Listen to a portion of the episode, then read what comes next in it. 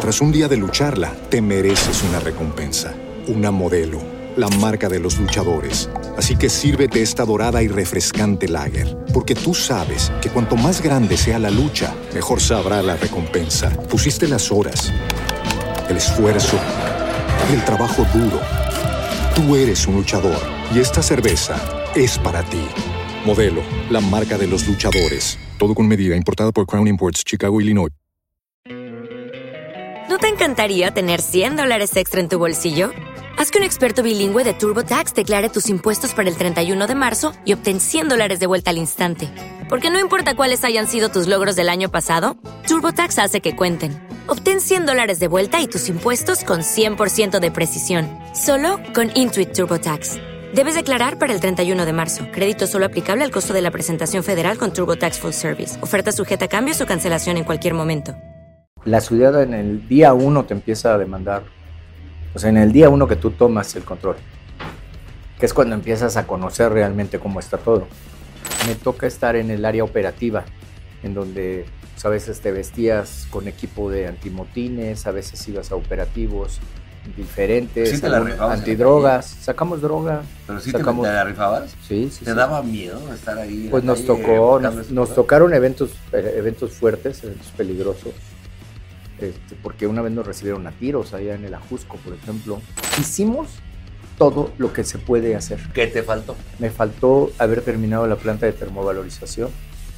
¿Sabes cómo me arrepiento de que no se haya podido hacer más rápido, de que el gobierno federal nos hubiera liberado los terrenos más rápido? El metro de la Ciudad de México, puta, ese mueve 6 millones de personas diarios. Y yo por lo menos es un desastre. ¿eh? ¿Y cómo lo hace? Pues de milagros. Entonces, ¿qué debía hacer el gobierno federal?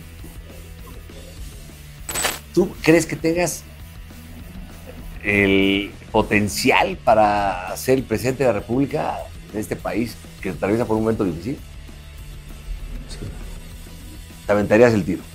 Sin duda alguna. Frontal, sin miedo, con huevo, todo. Tras un día de lucharla, te mereces una recompensa, una modelo, la marca de los luchadores. Así que sírvete esta dorada y refrescante lager, porque tú sabes que cuanto más grande sea la lucha, mejor sabrá la recompensa. Pusiste las horas, el esfuerzo, el trabajo duro. Tú eres un luchador y esta cerveza es para ti. Modelo, la marca de los luchadores. Todo con medida, importada por Crown Imports, Chicago, Illinois. Hello, it is Ryan, and we could all use an extra bright spot in our day, couldn't we? Just to make up for things like sitting in traffic, doing the dishes, counting your steps, you know, all the mundane stuff. That is why I'm such a big fan of Chumba Casino. Chumba Casino has all your favorite social casino style games that you can play for free anytime, anywhere with daily bonuses. That should brighten your day a little. Actually, a lot. So sign up now at chumbacasino.com. That's chumbacasino.com. No purchase necessary. VGW Group. Void were prohibited by law. See terms and conditions. 18 plus.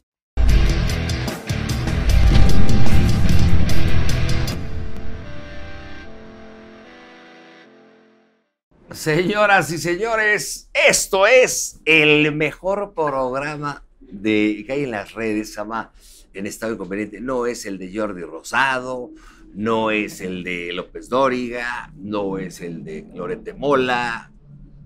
Hablan mucho. Pero aquí la carnita la traigo, la traigo yo, su servidor. Y en esta ocasión vamos a entrevistar a un hombre que nació un 16 de enero del 66. Y, ¿eh? Y él es Miguel Ángel Mancera, el doctor. Por fin me da una entrevista.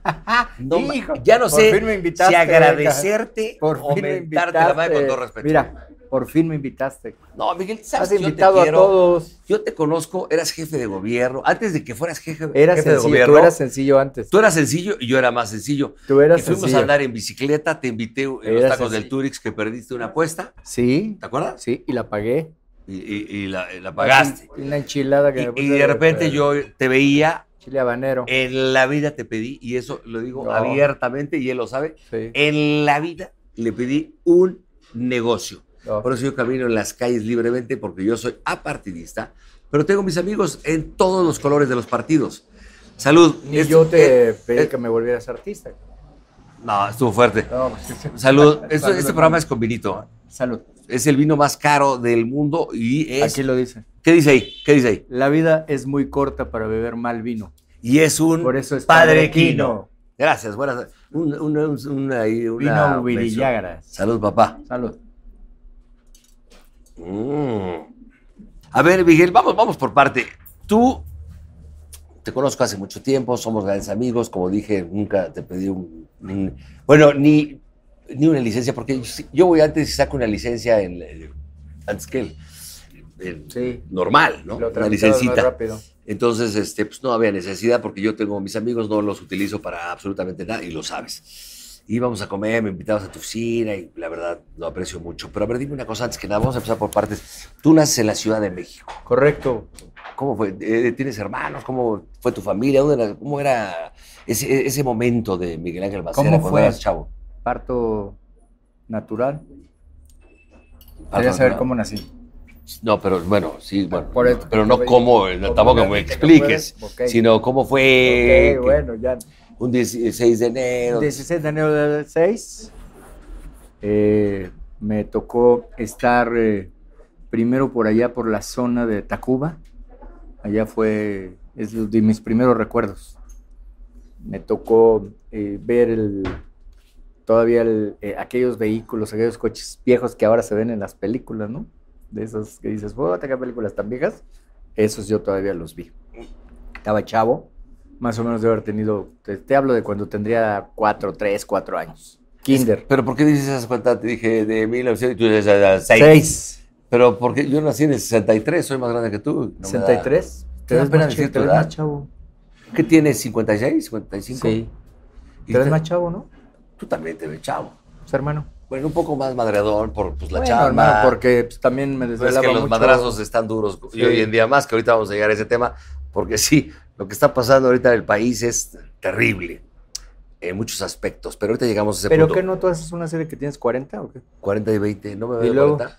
No, no, Si me rasuro, güey, Ya me veo, no tenía parezco tu 40, hijo. eh, acá. ¿Eh? Ya vieron que no era de 40. No, tengo 59. ¡Ay, cabrón! Estoy a, uno, estoy, a, Ay, la estoy a va- unos meses de no pagar el metro, ¿no? A, a los cuantos ya no pagas el metro. Para traerte tu A inscripción. los cuantos ya no pagas el metro. Ya, pues, adulto mayor ya. A los 60 Sentón. ya no voy a pagar el metro. Ya no. Está chingón. Oye, a ver, entonces, ¿tu infancia cómo fue, Miguel?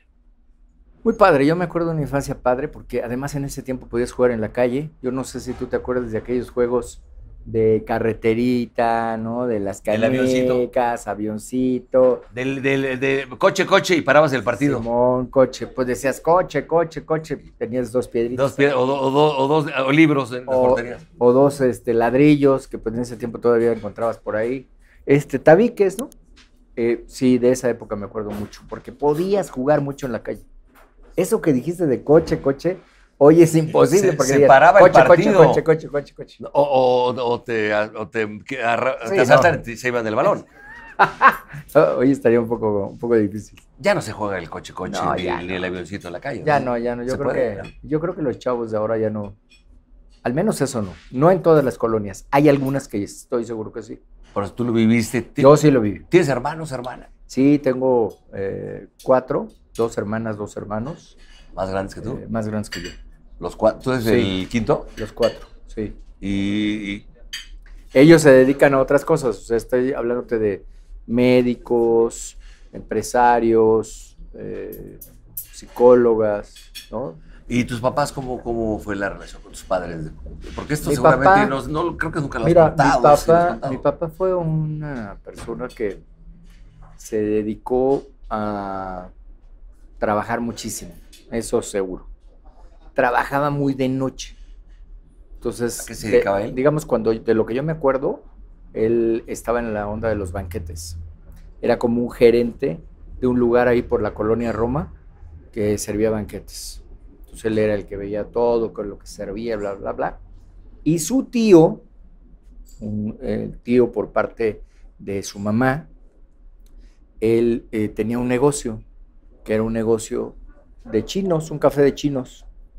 El tío Isidro tenía un negocio de chinos. Y entonces eh, mi papá lo que en algún momento dado, cuando el tío Isidro ya cansado de que pues, no iba bien el negocio, la verdad, le estaban bailando, los, este, los empleados le estaban dando un baile flamenco. Mi papá, como estaba en ese tema de la supervisión y de los banquetes y todo, dijo, no, no, a ver, yo me meto al negocio. Y de ahí salieron los biscuits. Ah, de ahí viene, porque son Ahí, la de familia ahí es son de, de Biscuits Obregón. Los Biscuits Obregón, que mi, mi papá que murió hace 28 años, se la vivía ahí, le encantaba. Son de ahí. Y, y De ahí viene. muchas- Primero no se llaman los biscuits, primero se llamaba Perla de eh, per- se llamaba Perla de Oriente y luego Perla del Este. Y fue muy mucho tiempo eso. Digamos que como hasta los ochentas, casi los ochentas, ahí se cambia el nombre a los Biscuits Obregón, porque todo el mundo decía los Biscuits, vamos ¿Pero a los Biscuits Obregón? por la calle Álvaro Obregón. Fue el primer, la primera sucursal. Sí, fue el primer negocio. Primer negocio es el, en un pequeñito que está abajo. Luego ya el de la esquina, uno que está como, eh, digamos, en el primer piso, ese es de los últimos de Álvaro Obregón. Ok.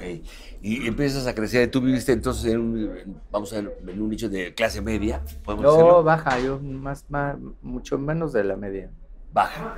Y con todo orgullo lo dices, pues yo también, Sí. igualmente. Yo nací. Sí, porque yo me acuerdo, yo, mira, ya, ya estando más grande, o sea, yo vivía en lo que en ese tiempo se conocía casi como el Chavo del Ocho, como una vecindad.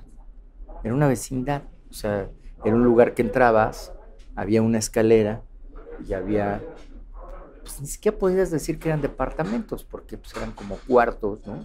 Sí tenían su baño, sí me acuerdo, pero no, eh, no tenían recámaras, no tenían nada. O sea, eso era, era como un cuadrado con un baño.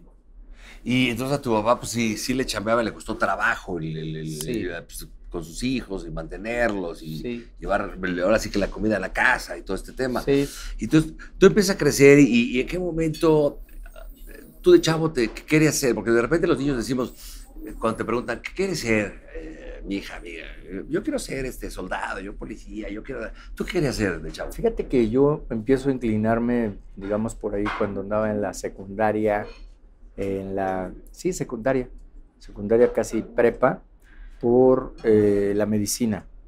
Entonces dije, voy a ser doctor, voy a ser doctor. Y en ese tiempo había programas que se llamaban Introducción a la Universidad. Entonces pasaban en la televisión y a mí me gustaba ver cuando pasaban los de medicina. Me regalaron un como un diccionario que era este el Taide, me acuerdo perfecto cómo se llamaba, Diccionario Médico Taide. Entonces yo veía padecimientos, veía soluciones, veía medicamentos. Que voy a ser médico. ¿Y hacia dónde? Qué, pero médico, ¿qué? que tú, o todavía estabas muy chavo para decir quería cardiólogo, querías ser Me este... gustaba el tema de las cirugías, entonces yo este, en la secundaria, ya sabes, cuando aquello de la rana, ¿no? Y el bisturí. Que cortabas a las ranas en el laboratorio y, sacaban la pipeta graduada y... y la- oh, ¿Te acuerdas del el, el- tubo, el tubo de... ¿Cómo se llama? La, la reja de asbesto, ¿no? ¿Cómo se llama esas madres? Sí, bueno, la bata, mi bata, yo tenía mi batita chida. Este, además de mi bata, cuando estaba chavillo, me habían regalado el jueguito ese de mi alegría, con tu, este, ya sabes, tu maletín, y tu estetoscopio. Y eh, a- alguna persona conocida que era médico, pues de esos que ya no, se, ya no le servía, me regaló, me acuerdo, un baumanómetro. Entonces yo aprendí a tomar la presión. Entonces estaba muy clavado en ese rollo de la medicina. ¿Y estudiaste después más adelante? No, fíjate que yo llego a la prepa y en la prepa, al menos en la UNAM, lo que, lo que se estilaba, lo que era el reglamento universitario, es que tú tenías que optar por eh, hacia qué carrera ibas en el segundo año. Entonces tú, el primer año era tronco común, todos llevábamos las Sí, llevas, materias. llevas todas las materias, es cuenta de todo. es Segundo año tú decías, a ver, yo voy a estudiar ingeniería, yo voy a estudiar derecho, yo voy a estudiar arquitectura, yo voy a estudiar ciencias, yo voy a estu- Y entonces yo dije, yo voy a estudiar medicina, entonces me mandaron al área 2 a estudiar, en el área 2 a la prepa 6, yo estuve en la prepa 6. Whisky Ron Tehuacán, que viva la prepa de Coyoacán. Ah, chingada, estuvo muy bonito. Te puedo decir la de la 8, pero es un ¿Cuál poco es más la fuerte. ¿Te la digo? Está más fuerte. El No 8 estás- de los remochos. No, Ah, güey. Chichi, Nalga y Bizcocho. Que viva la ¿Cómo, prepa cómo, 8. cómo? Chichi, Nalga y Bizcocho. Chichi, nalga, bizcocho, que viva prepa ocho. Está, está bonita. Está bien, ¿no? ¿no? Para Era- decírselo a tu abuelita en Podrías decir también, este. Ah, no, ese también estaba cabrón. Pero ese era Cama, Sexo, Embarazo, que viva la prepa de Antonio Caso. que esa No, pero ¿por qué está prepa. fuerte? Pues no está haciendo Pues nada malo. Pues ya sabes que en la, la época Pues de la es que la época de ¿no? los chavos, eh, a ver, Pues tampoco la es- prepa, sea, luego es que luego sabes. puta, dijo esto, ah, cabrón, no mames, todos hemos sido pedos, todos hemos sido este. Bueno, ahorita que estás hablando de eso, ¿cómo, cómo fue Miguel Ángel Mancera de chavo en la prepa? Eras Ese- un güey, es eh, fuiste pedote, mujeriego. Fíjate que mujeriego sí, pero en la secundaria, ¿no? No, bueno, desde el kinder. ¿Tú no tuviste novia en el kinder? Ah, que- ah, espérame, tantito, un paréntesis. Porque, bueno, no faltan por ahí los, como le llama, los haters, los, los malos, los de, no, hombre, sacaron un día que estuvo con de la Micha, puta, que les di un beso a él y a Osorio, no, va, el burro se la come, y, y- y- y- y- y es, es pareja de, de Osorio y de, y de Mancera, Es de los dos, que somos novios. Se disputan el Yo amor. me cago de la risa. Si lo quieren poner, póngalo 30 veces diario. me cago sí. de la risa. Y si alguien conoce a este señor, soy yo, y a. Osorio soy- soy yo. Y les me encantan las damas, han tenido sus parejas, y respeto, pero no mames, cabrón. No mames. yo, yo a mis amigos los les doy beso, güey. ¿Cuál es el problema? No nos gustamos. Y, y ojo, eh, y saludo a la comunidad gay que amo profundamente, Sí. porque la comunidad gay, puta, los adoro Buenos amigos. y entrañables y la comunidad que soy fan de, de hecho. Pero a ver, entonces este, fuiste mujeriego, Sí. este, noviero, pero eras de tirar onda rápidamente y te pelaban. Sí, sí, cabrón, fíjate que tenía suerte. Y fuiste cabrón con las viejas.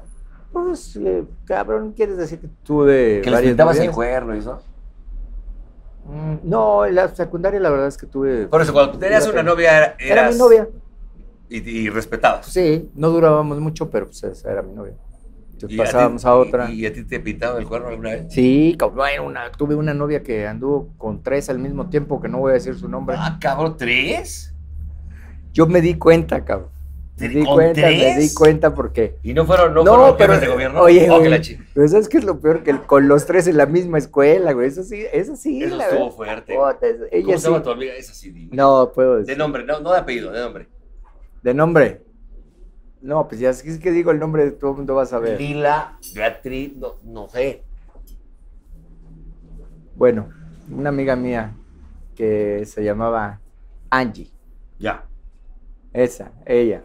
Luego. Fíjate, muy vaciado porque andaba con los tres y con los tres del mismo grado. Que todavía dijeras, no, es que andaba con uno de segunda. Te mando no, una no, abra- No, no manches, sí. poder a los hombres, claro. Me cae que sí, cabrón. Y entonces, ¿qué hacía? Porque en ese, ¿tú te acuerdas del chismógrafo? No. Era una cosa muy bonita porque te pasaban un cuaderno y en el cuaderno decía, ¿qué equipo te gusta? ¿Qué la-?" Y en las clásicas preguntas de, "¿Qui- ¿quién te gusta de la escuela? Entonces, pues ahí ponías, si tenías novia, fulana, ¿no? Entonces, los tres güeyes que estábamos ahí, los tres pusimos el nombre De esta de mujer. ella. ¿Ella qué puso? Ya sabes quién. Pues claro, güey. Che, colmillazo. Pues, no, las mujeres son más inteligentes No, que los pero hombres. súper inteligente. Viva las mujeres. Y luego, ¿y qué tal es contigo? Es muy lindo. Pues, todos- y todos veíamos y decíamos, soy yo, güey. Mira, no, porque te pasaba en el cuaderno y decías, está hablando de mí, güey. Entonces, ¿te, te divertiste en la Sí, secundaria? ¿Eras bien. desmadroso? Y ¿Fuiste en la pedote? prepa también. En la prepa sí ya eh, tuve como, nada más como tres novias. Pero fuiste, fuiste le entrabas eh, al... No, al- al- Sí empezamos a tomar, eh, sobre todo en el último año, pero leve, ¿eh? La verdad es que nunca le metí. Tranquilo, es decir, como, no, como un niño normal. Normalito. ¿Drogas probaste? No, nunca. Nunca, nunca probaste. Nunca. Y tenía un cuate ahí. En ese tiempo se empezó a. Bueno, no sé si en ese tiempo se empezó, más bien. ¿Qué, qué droga se consumía? Es que Eh, ahora, lo que ves ahora es marihuana. terrible. En ese tiempo era la marihuana. Ya era un escándalo. ya era, uh, no. Y entonces teníamos un amigo que le metía chido ahí a la marihuana, ¿no? El, el señor Angulo le decía. ¿Y pues, nunca te diste un llegué? No, nunca. Le, le tenía yo su esquemorcito, decía, no, no, no, cabrón. No, Yo no, sí nunca. probé tres drogas y... Nunca, fíjate. No me que arrepiento, pero qué bueno que se los- las dejé porque sí me podría haber llevado al carajo. Éntrale al boquerón ese que nos mandaron aquí, que, ve- eh, lo que... Que se ve bastante bueno, buen provecho. Pruébalo, pruébalo, Provechito, mientras pienso lo, lo que te voy a decir porque está muy fuerte. Ahora, a ver, Miguel, entonces terminas ese tema. ¿Qué pasa, prepa? ¿Qué estudiaste? Mm. Prepa estudio el área 2 y luego pido mi cambio para, ir a derecho. O sea, me dan mi pase automático a medicina. Les digo, a ver, no voy a ir a medicina, quiero ir a derecho. Entonces me dice la directora de prepas, sí puedes hacerlo, pero tienes que pasar cuatro materias como si hubieras estudiado otra área. Y la única opción que tienes se llama examen extemporáneo porque ya se pasaron los, or- los, extra- los extraordinarios. Y lo hiciste. Solamente tienes una oportunidad. Si repruebas, tienes que repetir todo el año. Por eso, y lo pasaste. Pasé las cuatro materias. ¿Eras estudioso? Y hasta eso sí. La Pasé- pasaste. Las pasé, me fui a Derecho. De ahí me voy a la Facultad de Derecho. ¿La terminaste la carrera? Sí, claro. Ahí viene lo de doctor, doctorado, de todo este tema. Bueno, ¿qué pasa después para, por si nos vamos, tardaríamos ocho horas en esta plática, sería delicioso, pero eh, ¿en qué momento Miguel Mancera dice, quiero entrar a la política? ¿Qué pasaba tú? Yo fui asesor en la Asamblea Legislativa. ¿Fue lo primero que hiciste? Asesor en la Asamblea Legislativa. Entonces empecé a tener ahí contacto con diputadas, diputados, con comisiones, etc. Dije, no, no lo mío. Me fui a mi despacho y ahí estábamos trabajando muy a gusto, muy bien. Y de repente, seguridad pública. ¿Quién te llama? Eh, un amigo me invita a trabajar con él, con el licenciado Ebrard, estando de secretario él. ¿Marcelo Ebrard era el secretario o era el jefe de gobierno? Era el secretario. Secretario de gobierno de, De la Ciudad no, secretario de Seguridad Pública. Ah, ok. Cuando estaba de Camacho. No, estaba Antes Andrés. Manuel López Obrador.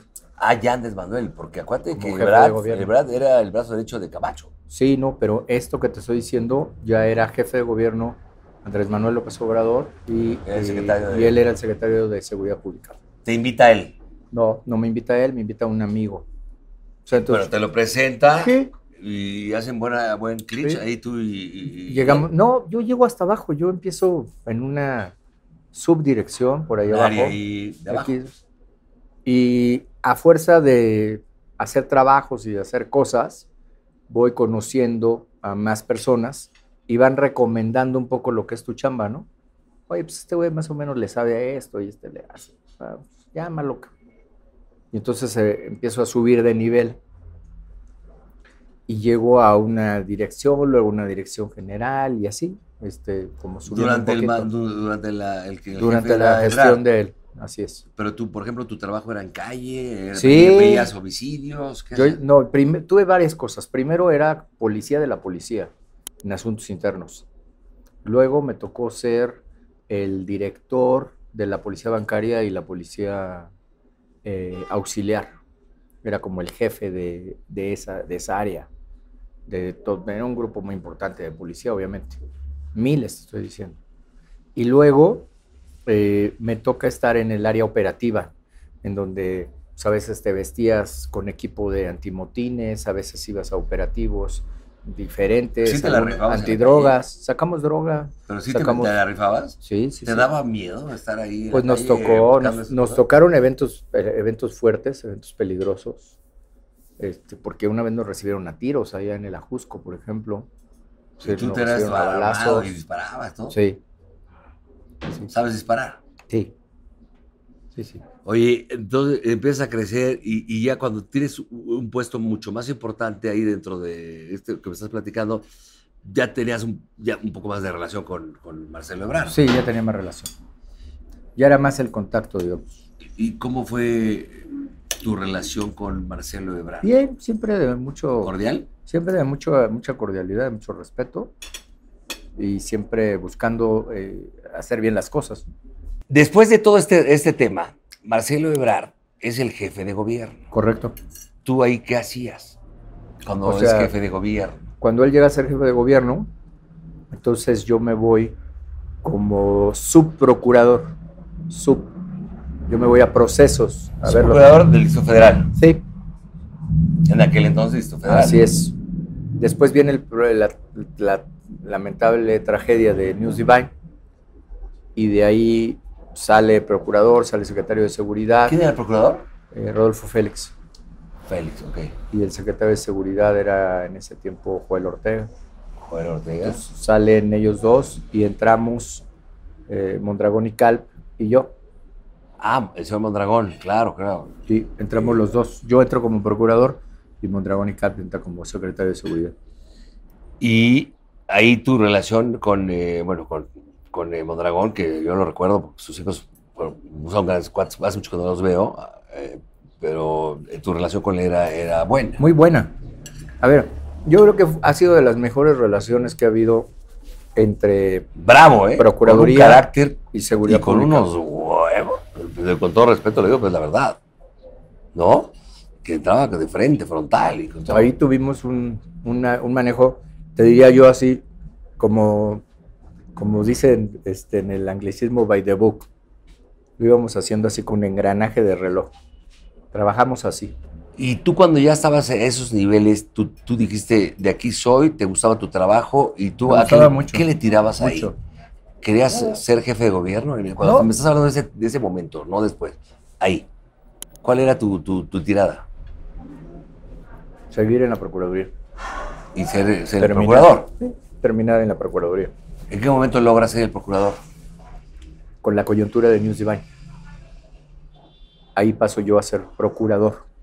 ¿Dónde, qué, qué- qué- qué error hubo ahí en, en ese, en ese escándalo del Dios de Baile? Ese, ese antro que estaba en Insurgentes Norte, donde, por cerca del PRI, donde ahora es de bomberos, ¿no? Más allá. ¿Qué pasó ahí? hasta la GAM. Este, pues una complicación, una suma de, de complicaciones, de errores, de todo. Tú Se quedaron ahorita, ¿a quién le echarías la culpa? ¿Qué, qué, qué- dónde estuvo la culpa? Yo, yo vuelvo a decir, eh, eh, tú tienes un problema porque provocas un, o sea, se genera una estampida por el operativo, pero tienes la puerta cerrada. Y cuando tienes la puerta cerrada y entras a un lugar donde no hay circulación, empieza a- la masa humana Como un embudo. a- a- entra un embudo. Y en ese momento ya no, ya no hay respiración. Entonces, cuando logran abrir la puerta y empiezan a jalar a las personas, muchos ya habían perdido la vida por asfixia. ¿Cuánta gente muere ahí? Deben- fueron como 16, 17 personas. Ahí el jefe de gobierno era Marcelo Ebrard. Ahora, yo te, te voy a hacer un comentario aquí. Yo acabo de entrevistar a Marcelo Ebrard. Me voy a adelantar un poco y luego me vuelvo a retrasar. Ahorita saliendo para servirnos el tema de Ebrard. Eh, don Marcelo Ebrard, que lo acabo de entrevistar, que me mandó un saludo, le hice una entrevista, por eso me adelanto un poco más, ¿no? Donde cuando le pregunto de la línea 12 del metro, él me dice que pues, había personas que, pues, de los mejores, este, pues, la gente que se dedica a hacer obras, todos, que fue una maravilla, la- todo el desmadre este. Y yo le pregunté qué pasó ahí. Y, y luego, y que- y él me dice en una entrevista, ahí está muy puntual, donde él me dice que, dice Miguel Ángel Macera la cerró. Sí, Yo te pregunto a ti, Marcelo Ebrard dice que tú la cerraste. ¿Por qué la cerraste? Porque era indispensable, porque podía haber, se podía descarrilar, según lo que nos dijeron los expertos. No es algo que yo sepa, lo que nos dijeron los expertos, que se podía descarrilar. Entonces, tú imagínate si se descarrila el tren a 20 metros de altura. Nos dijeron, pues mira, se puede reparar y puedes repararla y no cerrarla, Eh, pero el riesgo que tienes es que se puede descarrilar. Pero a ver, un jefe de gobierno, porque ahorita me, digo, me estoy adelantando. Tú cuando ya eres jefe de gobierno, todo este rollo, eh, tú, tú no vas y checas todas esas cosas y con- antes de que llegue un, un accidente trágico como lo que pasó en la línea 12, es decir, ¿tú qué sabías de, de- de- ese No, es que es otra cosa. Lo que a mí me toca son, a mí me toca la rueda con los rieles. O sea, el problema que tiene la línea 12 conmigo es que el tren cuando va circulando hace esto, vibra. Entonces la rueda que va en el riel empieza a quedar más levantada del riel. Entonces, de todo el tren empiezan a quedar ruedas sin tocar en el riel. Eso lo que puede generar en una curva es que se salga la- el tren. Y, y- y no se sabía. No, no sabía, no sabía porque eso te lo da el uso del tren. El uso del tren lo que empieza a generar es un desgaste, se llama desgaste ondulatorio. Ha sucedido en otros trenes en el mundo, pero eh, la causa es que la rueda y el riel no, no encajaban, no eran compatibles. Oye, pero, a ver, todavía no le doy lectura. Cuando le digo a, Mas- a Ebrard, le digo, este, ¿por qué se cerró? Me dijo, no lo sé. Pregúntale a él por qué se cerró. ¿Tú qué responderías a eso que me dijo Marcelo Ebrard? Pues, ¿O qué le contestarías tú a Marcelo Ebrard? pues mira, de lo que tú preguntas de toda la obra, pues también tendrías que preguntarle a él. Eso Él la hizo. no- nosotros no lo construimos. Por eso, tú no tienes, tú, tú no hiciste esa, esa obra. No. La hizo Marcelo Ebrard, con gente y empresas que seguramente son reconocidas. Yo te puedo contestar de lo que nosotros, por lo que nosotros cerramos y quienes repararon lo que nosotros cerramos. Ok, ahora, llega el momento donde Miguel Ángel Mancera viene las elecciones para jefe de gobierno y tú ganas abismalmente. Creo que fue un, un arrase de ¿qué? cincuenta y tantos por ciento, sesenta, sesentas. Casi 70. Se- sesentas altos de porcentaje de jefe de gobierno barriste. ¿A qué, qué lectura le das y a qué acreditas ese, ese, ese abismal eh, triunfo a tus contendientes? ¿Quiénes eran? ¿Quiénes estaba ahí? Para, ¿Del PRI quién estaba? Beatriz Paredes. Beatriz Paredes, hoy tu amiga, ¿no? ¿Y de- del PAN quién estaba? La señora Wallace. Ok, tú ganaste abismalmente. ¿A qué? ¿Por qué crees que ganaste abismalmente? Casi 70%. ¿Sabes lo que estás hablando? No, güey, estás hablando de, güey, no. Fueron más de 3 millones de votos.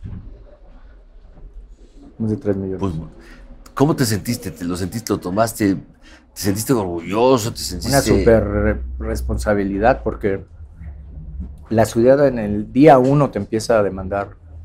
O sea, en el día uno que tú tomas el control. Que es cuando empiezas a conocer realmente cómo está todo. Te cayó el 20 cuando tú ganas así abismalmente dices, ay cabrón, ahora sí viene algo fuerte y hay que ponernos las pilas y chambear. ¿Sabías la responsabilidad que tú tenías?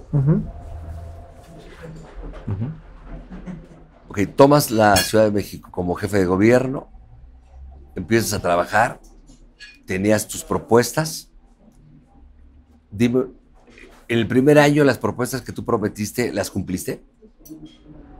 De lo que nosotros propusimos, ¿O qué Una- crees que no se una buena cumplió? parte sí. Pero el primer año, o sea, te estoy hablando, llegas 2012 finales. Tu primer año es 2013. Y entonces nosotros lo que tenemos es que el gobierno federal hace la propuesta de la reforma, de las reformas estructurales, ¿te acuerdas? Viene una cosa durísima que son los maestros. Se enojan los maestros y nos toman el zócalo y nos toman el- Estaba de presidente el Peña, presidente, presidente Peña. Peña. Entonces, pues ahí sí se complicó mucho. Se complica mucho. ¿Te costó trabajo? ¿Fue, fue, fue desgastante como Brutalmente desgastante. ¿Y qué tienes que hacer? ¿Salir y hablar con ellos? ¿Recibirlos? Tú tienes en esta ciudad el, déjame dar una cifra, el 45% de las personas que te dicen quítalos por la fuerza y la otra parte que te dice déjalos. ¿Y tú qué decisión tomas? Los dejamos, los dejamos, los dejamos, los dejamos. Estás hablando de ocho meses. El otro día me reclamaba uno, precisamente un maestro ahí en el Senado. Me decía, es que usted es un represor. Y yo un represor. Si los ¿Por dejaste. qué? Estuvieron ocho meses. Me decía, porque nos encapsularon. Usted no tiene idea de lo que es encapsular a una persona. Le dije, la vez que los encapsulamos fueron, fueron dos ocasiones.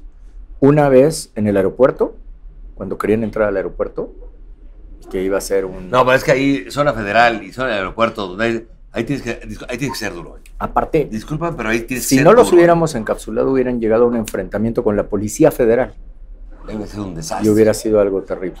Y el otro fue cuando tomaron el periférico enfrente de una televisora, acá, sí, claro. Azteca.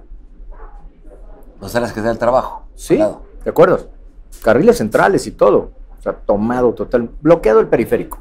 Tú imagínate. ¿Qué debe de hacer un jefe de gobierno cuando hay un caso así donde de repente cierran el aeropuerto? Vías, vías donde de repente hay gente o mujeres que van a parir, no pueden pasar. Sí, sí. ¿Qué, qué decisión Tiene Pues que tomar es, un jefe de es gobierno. cuando entonces tuvimos que hacer el encapsulado y cuando tuvimos que hacer la contención. Eso todavía me lo reclamaron. Eso nos costó muchísimo, eso nos bajó de 15 puntos de un Tu mes a otro. porcentaje bajó. Puta, muchísimo, muchísimo. Digo, tuvimos una recuperación muy importante después del sismo. Porque también me toca a mí implementar el doble no circula, el más rudo que se había implementado. El doble circula, te toca a ver el segundo piso, el que lleva a la me de tocaron las obras. Me tocó la obra de la salida de Cuernavaca, me tocó el deprimido de Miscuac. Pero era ¿cómo sería hoy la ciudad sin eso, no? ¿Cómo irías a, a esta salida de la ciudad del sur? Ya ¿Cómo- está terminado, ¿no? Sí. Yo todavía veo pinches varillas ahí. No, no, no. ¿Qué pasó, mi burro? No, no, no digo, no te estoy echando la culpa. Pero no. Ah, es que ya sé qué dices. Hay una parte que todavía está. que Que puedes en 10, 20 continuar. años, ¿no? Que puedes continuar. Es que la parte interesante es que si hubiera continuado, si tú lo hubieras continuado, podrías llegar a la salida a Zaragoza. Imagina qué belleza. Y claro que hay lana para hacerlo. Lo que pasa es que la- Además, como eso va dando la vuelta, si lo continúas, era para que llegara al aeropuerto, al que se iba a hacer. Sí, pero, a ver, yo tengo amigos arquitectos que me gustaría que estuviera aquí, mi querido el Árgila Valle. Yo, yo te voy a decir una cosa.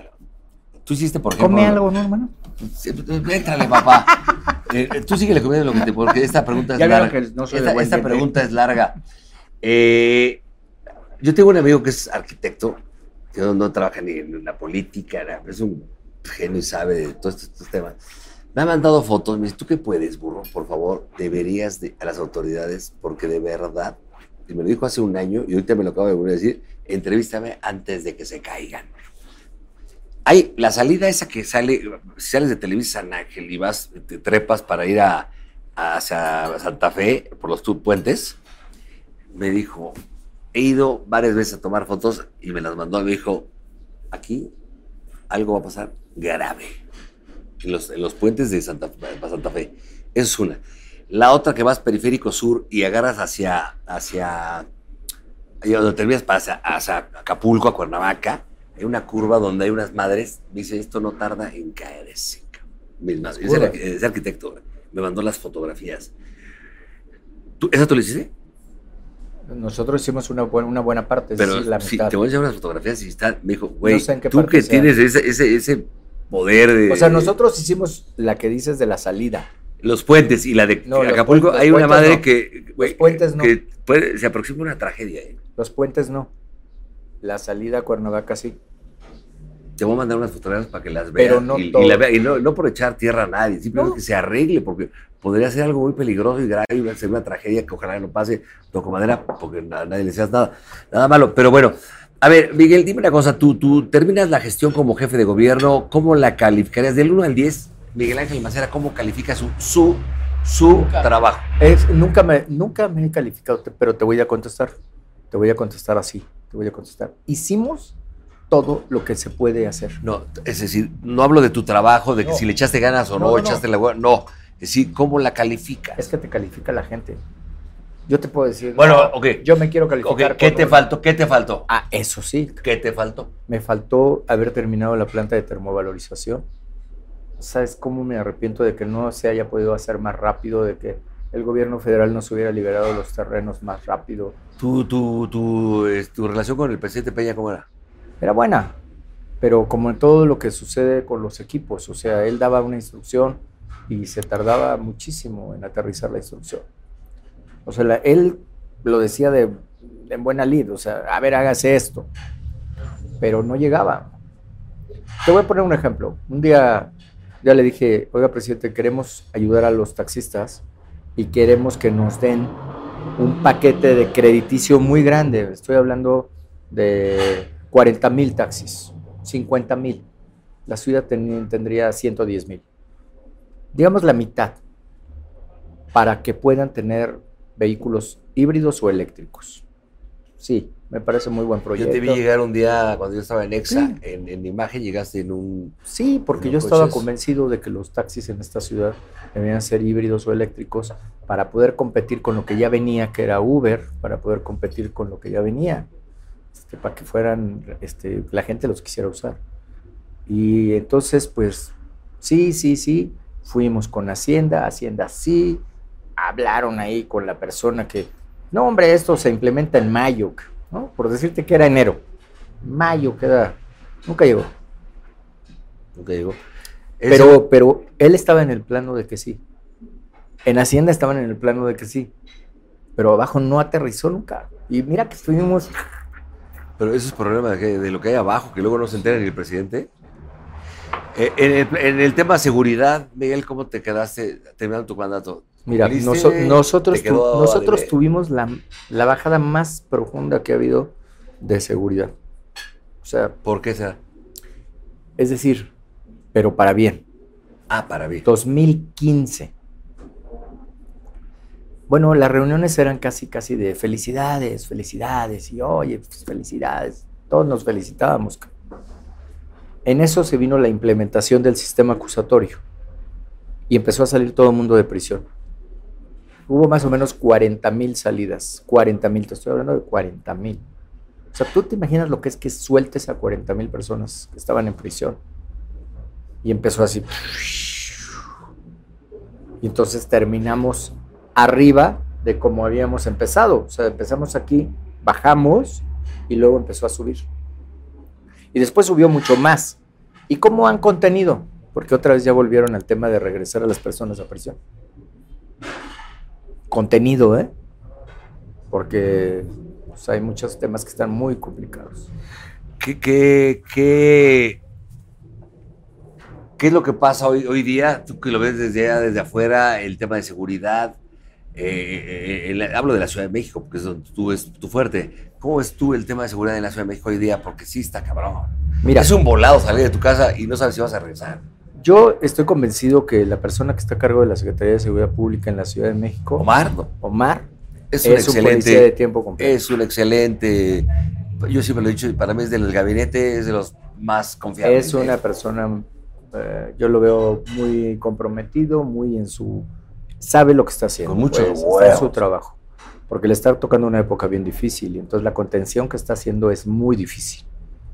Está haciendo esa contención. Pero en el país en general, lo que yo te diría es, está faltando consolidar policías estatales. No hay, no hay. Es más, imagínate que hay 600 municipios que no tienen policía. Entonces es una, es como una anarquía el país. Yo, yo veo al país como una anarquía. No hay ley, no hay, no hay huevos, no hay. Deja 600 municipios sin policía. Y luego vete a los que tienen policía y no tienen equipo, ¿no? O tienen dos policías o tres policías. Yo me acuerdo que cuando nosotros llegamos a la Procuraduría, les dije, oigan, no puede ser que la policía traiga es- esos revólveres este, viejos ahí. No mames, no, güey. No, güey, Horribles, ni El que trae el güero, el, el pinche Sí, revólver ese. Horrible, ¿no? No matas ni, ni- bueno, creo que es mejor una resortera. Sí, güey, cabrón, que- o sea, no te sirve para nada. Bueno, sacamos todo eso. Había municipios y había estados que nos decían, por favor, todas las armas que ya no vayan a usar, dénoslas. No lo puedes hacer porque se las tienes que dar a la Secretaría de la Defensa Nacional. Pero, pero lo pedían por favor, porque no tienen armas. Es que es lo que está grueso, yo no entiendo. A ver, la policía debe de ganar mejores sueldos, debe estar mejor armada, debe tener uniformes Sí. buenos, debe de hacer ejercicio, debe de dejar de peso. Es decir, te lo digo en serio, es Sí. decir, es que sí es, es lamentable. Entonces, pues, ves que te estás jugando tu vida, de repente llega un malandrín y te ofrece, pues lo van a aceptar, por eso es la corrupción y por eso, por eso no vamos a seguir caminando. Ahí está el problema muy cabrón. Sí. Para mí el principal problema de este país es la educación, es, es- es- es exactamente ese rollo. El tema pri- principal es la educación, el otro tema es la impunidad, el tema de, de no tener buenos sueldos para la policía, el, el- el otro tema, por ejemplo, en la Ciudad de México, los bacheos, la iluminación, la- que ahí están aventados y todos gastan sus pinches propagandas que les da el INE de millones y millones de pesos, vota por tal y tal y tal, no sabes de quién es, y yo salgo en la pinche moto en la Vespa diario, pinches baches que te la juegas, pinches hoyos por todo, y dice, güey, vota por él. Cállate la boca, caraja, pinche, el que, el, el que va a este- y yo me acabo de romper la madre en una moto hace po- por los hoyos del bache. Está cabrón, entonces, ¿dónde está todo ese tema? ¿Dónde te Y, y nadie, nadie dice, casi me mato, güey, de verdad. Y, sale con sus discursitos pedorros de vota por mí, vamos a cambiar pinches discursos ya obsoletos de 1932. que cumplan, en vez de gastar el dinero tirándole a los otros partidos. Pues está cabrón, Miguel, de verdad te lo digo porque la gente está hasta el gorro ya en esa ciudad y en todo, el país. Mira, es una realidad que hay que invertirle mucho más a la infraestructura. Es una realidad. O sea, es una realidad también que debiéramos de, partir de otra realidad. Ejemplo, el metro. El metro de la Ciudad de México, puta, ese mueve 6 millones de personas diarios. Y yo por lo menos es un desastre. ¿Y cómo lo hace? Pues de milagro. Entonces, ¿qué debía hacer el gobierno federal? Y, a, la- y no- y no- a lo mejor no es tema ni de Claudia, ¿eh? Viene de, de- pero ni Bueno, tuyo, viene de atrás. Los alcaldes que venían de otras ciudades del mundo decían, ¿cómo? ¿La Ciudad de México es la responsable del metro? ¿Cómo, cabrón?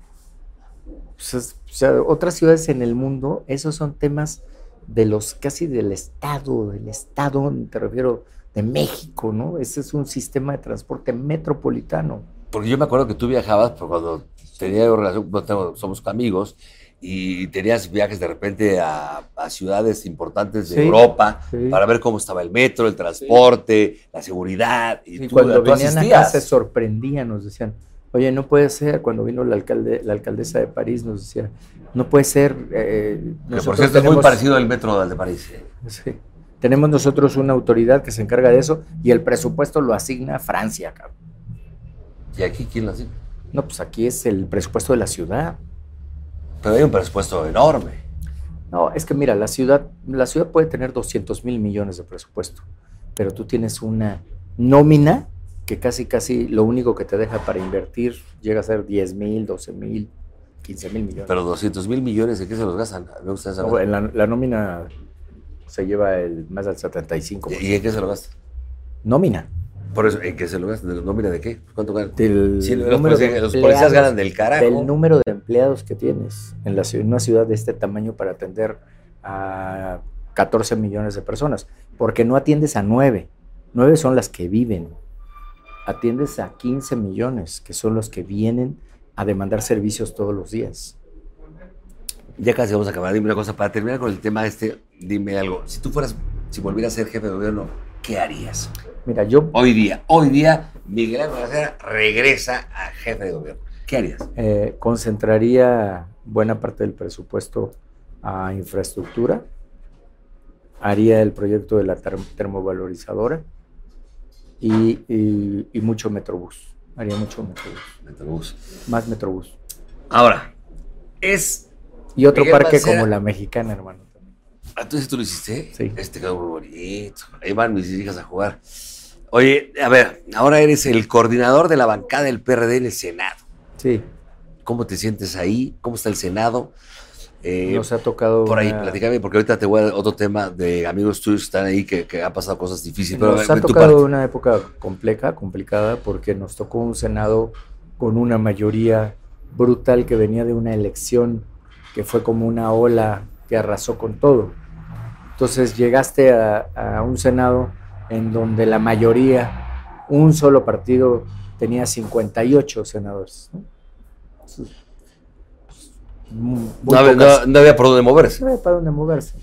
Si a eso le agregas que nosotros en un inicio éramos siete y de entrada, este, pues una de las senadoras se nos fue al partido que siempre tuvo, eh, otro se declaró independiente de manera inmediata eh, y después uno más se fue a otro partido y después una más como su líder se fue a otro partido, ella también se fue a otro partido.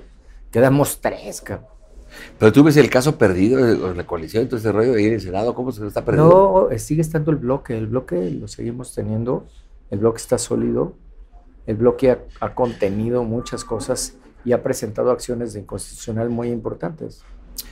Eh, otro amigo tuyo y amigo mío, le digo con mucho orgullo porque es mi amigo y lo digo públicamente, el coordinador de la bancada del PRI de- del Senado, eh, Miguel Ángel Osorio Chong, ha sido destituido y está fuera de ahí. ¿Cuál es tu opinión de este tema, siendo tú tan amigo de él, Mira, otros partidos? Yo lo primero que diría es que él cuando vio las condiciones políticas dijo, yo me voy de la coordinación. Creo que se fue en buen momento. O sea, ¿eh? si no le iban a aventar Dijo, el muerto. Claro, eh, lo más seguro es que hubieran, le hubieran echado carrocería, pero él la olfateó y dijo, ahí nos vemos, ahora sí que me voy, yo me voy. Eh, yo le tengo una consideración eh, siempre, y se la tendré a Miguel Ángel Osorio Chong, es mi amigo, como tú lo dices. Cuando estaba eh, el presidente Peña, ¿era tu, tu amigo siendo secretario de Gobernación? Sí, sí, sí, sí. Platicábamos Porque ahorita los mucho. veo echando hasta tacos, ¿no? Platicábamos mucho y, te, y vimos muchos temas juntos. Entonces, eh, yo te puedo decir que ahora, en este ejercicio en el Senado, construimos muchos temas juntos. Sea, vimos los temas de los programas sociales juntos, vimos los temas de educación juntos, vimos los asuntos que tienen que ver con la paridad de las mujeres juntos. Todo eso lo votamos juntos. Todo eso se votó y se votó siendo el coordinador del PRI. Hoy ya no es coordinador del PRI, sigue siendo senador del PRI. Sí, es periodista.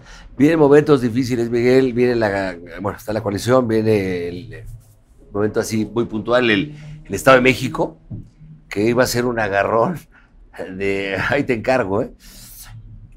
¿Cuál es tu opinión acerca de la coalición PRI-PAN-PRD y la actitud y la posición que juega el señor Alejandro Moreno Galito? Mira, yo creo que es, eh, es la única forma de poder ganarle al otro proyecto es a través de una suma. De una suma tan o más fuerte que este, que este ejercicio de gobierno. O sea, si tú quieres competir, imagínate que compitieras, ¿no? Estuviera un Pumas América. Tú que le vas al América, yo lo que le voy a los Pumas. Imagínate que los Pumas los dejan con cinco jugadores contra 11 del América. Pues, ¿Qué vamos a hacer? Pues eh, vamos a defender, cabrón. Vamos a ver si logramos quitarles un balón, pero, Pero- no vamos a ganar. Pero me estás. me- a ver, espérame, eso está cabrón Entonces, primero diciendo. lo que tienes que Me- hacer Lo es que me estás diciendo es sumarte. que tú ves difícil la contienda. lo primero que te quiero decir es que hay que sumarse. Si no, si no está la suma, burro, estamos perdidos. ¿Alito está jugando chueco? Yo esperaría que no. Yo espero que verdaderamente venga el compromiso de firmar, de tener la coalición y verdaderamente de ahí se va a ver. Pero, a ver, por lo que yo sé, viene un cambio que tendrá que salir de él. Pero él se quiere quedar ahí a, a- a huevo. Bueno, si él se queda, pues tiene que firmar la coalición. Si no, quien llegue ¿Tú no crees que tiene podría que firmar yo... la coalición. Yo soy apartidista, pero yo la lectura que le doy, y lo acabo de ver en Mérida, que te vi también con tu hijo, Sí. el, el informe de Mauricio Vila, que le mando un saludo, un brillante Saludos, gobernador, brillantísimo gobernador Mauricio Vila. Tenemos de- pendiente una revancha de pádel. y me debes billete. No, no cierto. Este, y vi a Alito que le había hablado por una entrevista y le hablo y se hace, güey, ¡ah, mi morra! ¡Santa acá! pinche Alito". No, no nos va a fallar, Alito, en sí. No, no digo no fallar a mí, no, sino a ustedes más bien, a la coalición que, que como que ya esté medio entregando el, el- No, lo la que camiseta. falla, a ver, si hay una falla, la falla es a la sociedad. Porque el. En una América Chivas no se cambia la camiseta, ¿eh? Eso, eso es, pss, eso es, No. es- pagas con como, como la mafia, güey. Pagas con la vida. Digo, hablando de un término no violento, pero ¿qué crees que esté pensando? La, la mente de Alito hacia dónde se la debe de cambiar. Ojalá que verdaderamente la construcción de la que se está hablando, de una coalición fuerte, sólida, que pueda enfrentar eh, una contienda electoral sea cierta. Eso sería bueno. Miguel Ángel Macea, con, con lo que te conozco, quiero que tengan los pantalones de decirme, tú buscas la presidencia de la República, ¿te gustaría ser un candidato a la presidencia de la República? Porque se está moviendo, se mueven nombres, se, se anuncia, se escucha. Me gustaría de tu boca que me- nos contaras a toda la gente. Hoy está, hoy estoy compitiendo, hoy estoy compitiendo con Silvano, porque primero tenemos la competencia interna del PRD y hoy mi competencia es para que el PRD pueda tener una representación. Esa me parece que es la fórmula más, eh, más sana. Y como dice eh, nuestro amigo Vives, o me lleva él o me lo llevo yo, ¿no? Entonces, queda Silvano o quedo yo, pero no podemos estar los dos. Alguien ¿Es tiene tu que cuate, quedar, Silvano? ¿no? Sí, claro. Y bueno, puede ser Ya está, no andará por ahí. Hasta se cayó Silvano. No, saludos a Silvano, que lo acaban de operar de la nariz. Hermano, que te recuperes. Lo vamos a entrevistar pronto a Silvano Aureoles. Que te recuperes. A ver, di- sí, a- o sea, tenemos que competir él y yo, porque si no, no es serio, burro. Pero es que, güey, de repente yo digo, no mames. ¿Estás de acuerdo? güey, La política es una güey. cagada, güey. Y ya que compites, entonces vas para adelante, güey. Miguel Ángel Macera, sería una pregunta tal vez pendeja, pero digo, quieres ser presidente de la República, obviamente. ¿Tú crees que tengas el potencial para ser el presidente de la República de este país que atraviesa por un momento difícil? Sí, Te aventarías el tiro. sin duda alguna. Frontal, sin miedo, con huevos, todo. Atendiendo los problemas reales del país. Pues sin que- tirarle a, los colores ni a la. Es que tienes que enfrentar los problemas reales, sin duda. Esos son los que tienes que enfrentar. Para jefa de gobierno, ¿quién te gustaría? ¿A quién ves viable? A ver, te voy a decir a quiénes veo viables. Pero a lo mejor no, ¿De, que qué no lado amigos, los, ¿De ¿eh? qué lado los quieres? No importa el color. Dime quién ves viable para manejar. Tú que ya manejaste ese puesto.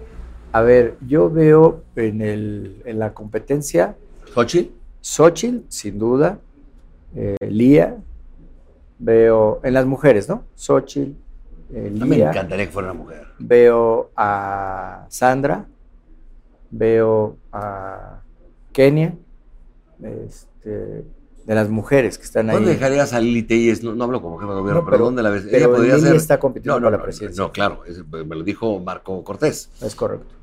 Ella, ella tira, su tirada es otra cosa. Entonces, yo, a, a ellas son las que veo, digamos, en el tema de, de la Ciudad de México, mujeres.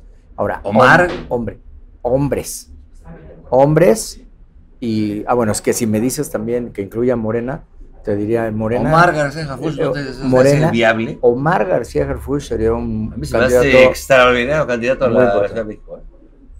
Pues él tendría una, una cosa importante que sería que podría jalar votación de la, de la otra, de la, de la alianza. Eh, ese ya, lo, ya te lo dije, ya pues es algo que creo. ¿Qué otro hombre? Eh, veo a Adrián Rubalcaba, Ah, el de. Coajimalpa, que puede dar una muy buena contienda. Veo a Santiago Tahuada, bien, En el Benito Coyoacán. Juárez, Benito Juárez, Juárez. Y yo te diría ellos, Ey, entre ellos, bueno, obviamente no sé si esté en el radar de Jorge Romero, pero Jorge Romero no lo descartes, ¿no? Este, yo no lo descartaría. ¿El de? Perdón. Él está en diputados ahora. Es el coordinador Te- de la bancada. Te voy a decir una cosa, ya casi terminamos, no sé qué te- Federales. Te voy a decir una cosa, a ver, yo soy de intuición, me cae, no me equivoco, cabrón. Te vas a acordar de mí. Tú no le das lectura a un proceso de repente, de un arreglo ahí. Esto que voy a decir es bravo, pero yo lo pienso, ¿eh? Y asumo, pues no estoy diciendo nada de malo. No le das lectura de repente que pueda ser el jefe de gobierno y te vas a reír. Alito Moreno, Jefe de gobierno, no. ¿por qué no? No lo veo. Por No lo, un no, cambio yo- de alguna no- no turbulencia chafa. no, no lo veo en la ciudad. No, no lo ves, pero No, sí lo veo eh, inscribiéndose para competir a la presidencia de la República. ¿y la ganaría? No, es decir, en la competencia previa. Ah, pero no trasciende. Eso sí lo, eso sí lo veo. Y como me dijiste de Morena, o sea, claro que veo Omar, pero en las mujeres te puedo decir que veo, por ejemplo, a Rosa Isela Rodríguez. Bueno, ahí platicaremos después.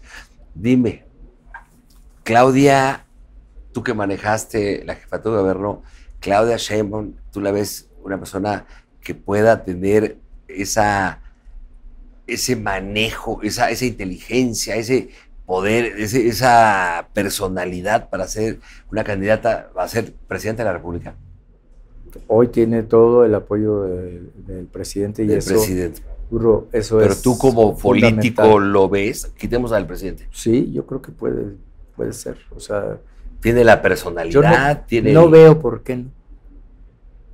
¿Podría ser la primera presidenta de México? Podría ser la mujer que compita, ya las que me mencionaste, a Lili Telles o la actual jefa de gobierno, que puedan ser presidentas. Tú que de las México. conoces, bueno, ¿conoces Sí, a Claudia? pueden ser. ¿Conoces a Claudia? Sí, sí la conozco. Quizás hace, no, no- que no sea tan fuerte. que tenga un poquito, ni, ni de inteligencia, no sea tan inteligente, sino que tenga más, pues como más atributos para ser presidenta. Lilita y eso, por ejemplo, está Claudia. Hablando de mujeres, ¿eh? Pues es que, es que realmente hay muchas coyunturas. O sea, obviamente si te pones a pensar quiénes tienen experiencia de gobierno, pues lo colocas de un lado. Te pones a pensar quiénes podrían tener esa, esa chispa y ese empuje, no sé, es que, es, es que esos, esos sí ya son otros factores. Y para el presidente... ¿Posible? Posible, posible. El presidente de la República, ¿hacia dónde crees que vaya el presidente? ¿Quién sería su corcholata? Masculino. Más O, ¿Adán? o de ¿O todo. O de todo. De todo. De todo, prim- en primer lugar, ¿A quién yo pensaría que, que es eh, la jefa de gobierno. ¿Tú? Yo pensaría, lo Yo personal. veo a un Adán como primer lugar. y, Ebrard, tal y vez. veo muy, de una competitividad alta, muy alta, a Adán Augusto, cosa que no decían antes.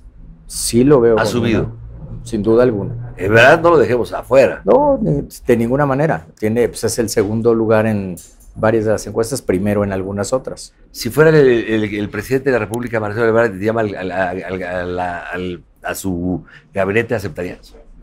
No, eso no va a suceder. Ni para qué nos gastamos, eso no va a suceder nunca. ¿Cómo sabes? ¿Por qué no? No. ¿No hay relación? Tenemos esa relación institucional que el Senado te marca y que debe Si haber ahorita ves a. Marcelo Ebrard, ¿se saluda? Yo saludo, yo siempre ¿Él saludo. te saludaría? No sé. Bueno, pues creo que hemos platicado de todo, hasta de que si somos pareja gay, que no lo somos. No nos vamos a dar beso. güey. Miguel Ángel Mancera, para terminar, te voy a decir nombres y lo que te venga a la mente con una palabra me lo respondes y terminamos. ¿Te Va, parece? Andrés Manuel López Obrador. presidente. Ahí me sale para, Ah. para no meterse en pedo. Presidente, ¿Qué crees que diga? Tabasco. Yo le pregunté a. Béisbol. Yo le pregunté, a, ¿sabes? Aquí, ve mi entrevista de las más grandes que he hecho con él, que le mando un beso a lo adoro, a mi querido, este, el, el jefe del SAT, Aristóteles Núñez, cuando estaba el jefe del SAT con Enrique Peña Nieto, que renunció, le dije, Enrique Peña Nieto me dijo, decepción. Siendo presidente todavía, eh, que luego vino Osvaldo Santín, jefe del SAT. Bueno, ya me dijiste, presidente. Ahí te va. Adán Augusto. A astucia. Claudia Sheinbaum. Gobierno de la ciudad. Ebrard. Astucia también. El metro. Problema. Jefe de gobierno. Sorpresa. Escucha bien, eh. pon mucha atención a lo que te voy a decir ahorita. Está muy... Que no platicamos de ese tema, pero lo, yo- lo platicaremos. Uno de los candidatos para mí, muy brillantísimo. Ojalá lo tomen en cuenta, Enrique de la Madrid. Por cierto, ¿qué opinas de Enrique de la Madrid? Se me hace brillantísimo. No tiene el mojo, no tiene la foto, no, no, no sale a empedar, no, no ve chismes. Pero es un güey sumamente creativo e inteligente que lo entrevisté en dos, dos ocasiones, me quedado a dos cuadras y se me hace brillante. ¿Tú qué opinas de Enrique de la Madrid? Sí, sin duda es un profesional. Yo traté mucho con él cuando fue secretario de Turismo. Con él trajimos, hicimos en la Ciudad de México por primera vez el Festival de Muertos. Oye, seguridad, Pendiente, Ciudad de México, desarrollo, México, gran país. Híjole, hay tantas que te quiero preguntar, pero no, no, no da tiempo ya. Este, Miguel Ángel Mancera, Amigo, padre, con mis hijos. hijos, Amor, novias amor. y lo más importante de todo, Jorge Van Rankin. Mi buen burro. La pareja gay del momento. Eh, no, no, no, no, etiquétanos, no. etiquétanos. Sácanos de tu TikTok para que se callen todos. Él es Miguel Ángel Mancera, coordinador de la bancada del PRD en el Senado. Mucha suerte, mi querido hermano, que te vaya muy bien. corazoncito arriba? Sí, de- sí, somos gays. ¿Y cuál es el pedo? Mientras el amor sea puro, no importa el sexo.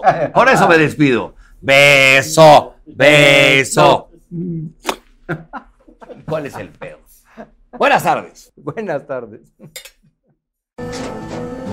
Tras un día de lucharla, te mereces una recompensa, una modelo, la marca de los luchadores. Así que sírvete esta dorada y refrescante lager, porque tú sabes que cuanto más grande sea la lucha, mejor sabrá la recompensa. Pusiste las horas, el esfuerzo, el trabajo duro.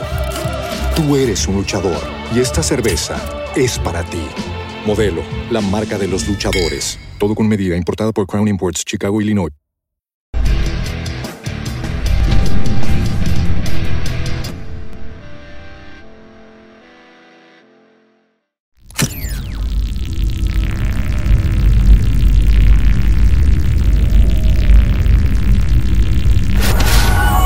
Morita Digital. Tras un día de lucharla, te mereces una recompensa, una modelo, la marca de los luchadores. Así que sírvete esta dorada y refrescante lager, porque tú sabes que cuanto más grande sea la lucha, mejor sabrá la recompensa. Pusiste las horas, el esfuerzo, el trabajo duro. Tú eres un luchador y esta cerveza es para ti.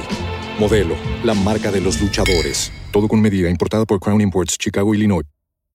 Lucky Land Casino asking people what's the weirdest place you've gotten lucky? Lucky? In line at the deli, I guess? Aha, in my dentist's office.